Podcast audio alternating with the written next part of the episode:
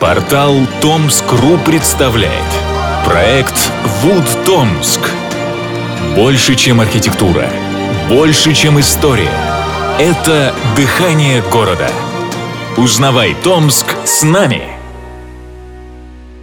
Когда ты спросишь у Томича, в чем отражается атмосфера города, большинство, не задумываясь, ответит в нашей деревянной архитектуре. Сегодня в регионе работает программа по сохранению деревянного зодчества. В список входит 701 объект. Портал Томск.ру в 40 выпусках проекта «Вуд Томск» расскажет о культовых домах города. У каждого здания своя история и душа. У нас вы сможете прочитать их историю, послушать подкаст, посмотреть фото и увидеть томские кружева в уникальных скетчах художника. Мы делаем вклад в сохранение памяти и рассказываем о любви к своему городу. Дом на улице Студенческой, 29 построен в 1905 году. Владелец и автор проекта не установлены. По словам жителя дома, бывшего преподавателя ТПУ Алексея Иванкина, до революции в доме жил поп с семьей, а сам дом относился к Иоанно-Притеченскому женскому монастырю. В списке домовладельцев за 1908 и 1915 годы один из домов по улице числится за женским монастырем. Улица Студенческая, бывший переулок Аполлинарьевский, выступала одним из ограничителей территории обители.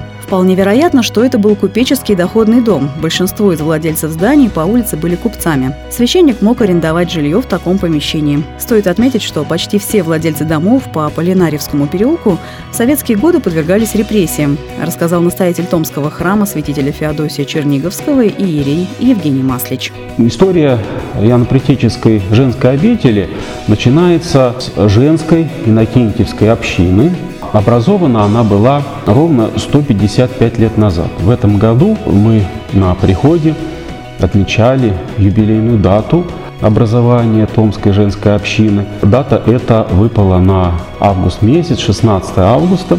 Хозяйство монастырское было очень обширным. Если ориентироваться по названиям нынешних улиц, то простиралось оно э, здесь от улицы Учебной до улицы Усова и от улицы Вершинина вплоть до улицы Студенческой. Вот такой был большой участок. Землю эту монастырь получил в дар. В основном это была земля, принадлежавшая ранее купцам тому же э, Якову Ивановичу Петрову. Впоследствии участок земли для монастырских нужд выделил здесь и, собственно, Иван Алексеевич Еренев, который построил для обители собор. Были и другие купцы, которые с радостью отдавали свою землю для нужд общины. По словам настоятеля храма, дом на Студенческой 29 с большой вероятностью принадлежал обители также из-за того, что именно сюда выходили главные, так называемые святые ворота монастыря. Алексей Еренев и его сын Иван изначально подали прошение в строительный комитет о возведении храма и монастыря при нем в Заозерье. Храм на Знаменской улице сегодня Войкова был возведен, а монастырь решено было построить в более удобном месте. Так, монастырь разместился в районе нынешнего студгородка в Верхней Елане. Первой настоятельницей общины и монастыря стала игуменья Евпроксия, в миру Екатерина Ивановна Михеева. Монастырь владел большими землями, которые жертвовали меценаты. Всего было 11 участков, 9 в городской черте, 2 за городом. С Октябрьской революцией сложными взаимоотношениями новой власти и православной церкви монастырь был втянут в череду неприятных событий, а в 1922 году прекратил существование. Сейчас от монастыря осталось немного построек. Иконописная мастерская «Студгородок-1», бывшее здание детского дома «Студенческая 2», белый корпус «Студгородок-5» и другие. Особый интерес представляет сохранившаяся трапезная по адресу «Студгородок-4», единственное здание, которое Томская епархия начала реставрировать в 1996 году. Здесь сейчас располагается приход храма святителя Феодосия Черниговского и Регенско-певческая школа. В 1927 году все корпуса обители передают университету под общежитие. В районе бывшего монастыря размещается студгородок, рассказал местный житель Алексей Иванкин. С 27 года общежитие Томского политехнического института еще тогда было, то здесь жили студенты. Потом, когда построили общежитие, вот, которые на вершине ну, там, и так далее, здесь э, начали жить аспиранты и молодые сотрудники. Вот я лично получал квартиру как молодой сотрудник политеха. По словам создателя проекта «Деревянное кружево России» Романа Петрушина, дом на Студенческой 29 – единственный сохранившийся на улице из дореволюционной постройки. Двухэтажное деревянное здание стоит на каменном цоколе. На крыше уличного фасада расположен треугольный фронтон. Декор дома представлен только наличниками с простой резьбой, характерной для Томска. Дом не стоит на государственной охране. В 2014-2015 годах был проведен капитальный ремонт.